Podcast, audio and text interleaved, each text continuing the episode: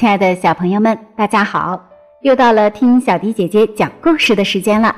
今天的故事我们要送给内蒙古巴彦淖尔市乌拉特前旗的王浩宇小朋友。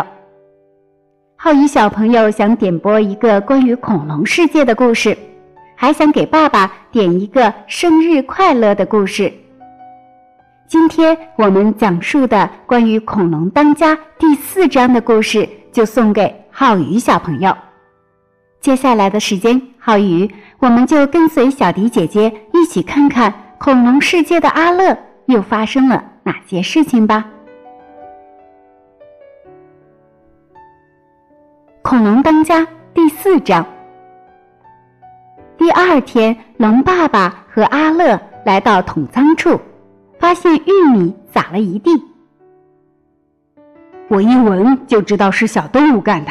我受够他们了，龙爸爸生气地说：“他明白，如果没有足够的玉米过冬，他们家将会在温饱线上挣扎。”龙爸爸转向阿乐：“所以你得抓住他们。”想象着自己的脚印可以留在桶仓上面，阿乐笑了，他做好了准备。龙爸爸拿了一些东西，教阿乐如何设置陷阱。他把长绳的一端系在一块石头上，搭了一个网，让阿乐在地上放一堆玉米做诱饵。一切准备好后，他先给阿乐演示陷阱是如何运作的。他把一个南瓜滚向玉米堆，绳子突然松开，随着叮当一声，网掉落在地上。龙爸爸抓起一把大木锤说：“然后你得这么做。”他扬起木锤，快速的朝南瓜砸去，南瓜一下子成了果浆。干掉那只小动物后，你就能在桶仓上留下标记，就留在我的旁边。阿乐眼前一亮：“我一定会干掉他的，爸爸，他逃不出我的手掌心。”于是阿乐站着岗，在桶仓前面来回踱步，等着小动物掉进陷阱。他试着在心理上做好迎接这一重大时刻的准备。他不停的深呼吸，反复告诉自己，他一定可以抓住那只小动物，然后结束这一切。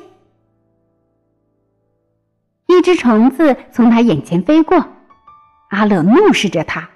佯装强硬地说：“你在干什么？你这死虫子，快滚！”他继续踱着步，蓄势待发，努力赶走恐惧。事实上，他如此渴望的兴奋和决心，更像是赤裸裸的恐惧。就在这时，阿乐听到陷阱处传来叮当声，他的心砰砰直跳，一阵焦急和恐惧涌上心头。他抓到东西了，他抓到了那只小动物。阿乐眼前那个长得像小动物的东西，实际上是一个人类小男孩，两只棕色的大眼睛正向往外看。阿乐迅速的跳到一边，藏在一片灌木丛后面。阿乐从藏身的安全处偷偷向外看，这个小男孩在网里挣扎的。不断发出咆哮声，还努力朝阿乐扑过去。阿乐将木锤举过头顶，慢慢靠近，准备给落入陷阱的坏蛋重重一击。你这个小东西，你你你死定了！他结结巴巴地说。但阿乐不禁停住了，因为他看到小孩的脖子卡在网里，难以呼吸。尽管阿乐明白抓住这个小东西是他的职责，但他却在心存同情。它是一条活生生的生命，用木锤打它也并非阿乐的本意。阿乐叹了口气，拉开陷阱，放走了那个小孩。好了，你自由了，阿乐说。他希望他就这样跑掉。但这个小男孩却一直盯着他看，然后向他走了过来。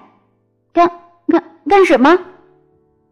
阿乐一边努力往后退，一边问道：“走走吧，快走！”但是小男孩继续在阿乐身边嗅来嗅去，探查着他。阿乐害怕起来，感觉小男孩要攻击他。终于，阿乐绊倒了，他大叫起来。听到阿乐的叫声，龙爸爸赶紧冲了过来，正好看到那个野东西逃到荒野里去了。阿乐，龙爸爸责骂道：“你在干什么？”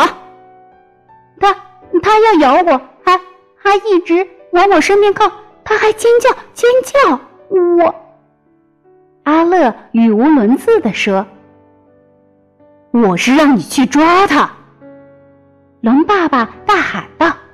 他环顾四周，发现小男孩的足迹朝荒野里去了。你要完成你的工作，就现在。”他坚定地说。龙爸爸推着阿乐一起走到栅栏那边，龙爸爸翻了过去。在阿乐看来，爸爸就像是正好翻进了那只恐怖野兽的嘴里一样。高耸的树木，无尽的黑暗，湍急的河流，凶猛的野兽，所有这些都等待着要吞噬他们。去那儿吗？阿乐紧张的问，他的嘴巴慢慢变干。龙爸爸面向阿乐。阿乐，你想余生都生活在恐惧之中吗？不想。那好，我们走。龙爸爸下定决心，用尾巴推着阿乐翻过栅栏，父子俩踏上了追踪小孩的路。好鱼小朋友，这就是小迪姐姐今天送给你的《恐龙当家》第四章的内容。恐龙阿乐和爸爸开始追踪小男孩之后，又会发生哪些其他的故事呢？感兴趣的小朋友也可以搜来这部电影去看一下。浩宇小朋友是一个乖巧懂事的小朋友，还想为爸爸点播生日快乐的故事。虽然小迪姐姐不知道生日快乐是个怎样的故事，但是小迪姐姐知道有一首非常出名的歌曲叫做《生日快乐》，今天就送给浩宇小朋友的爸爸。节目的最后，我们一起来听一下这首歌曲吧。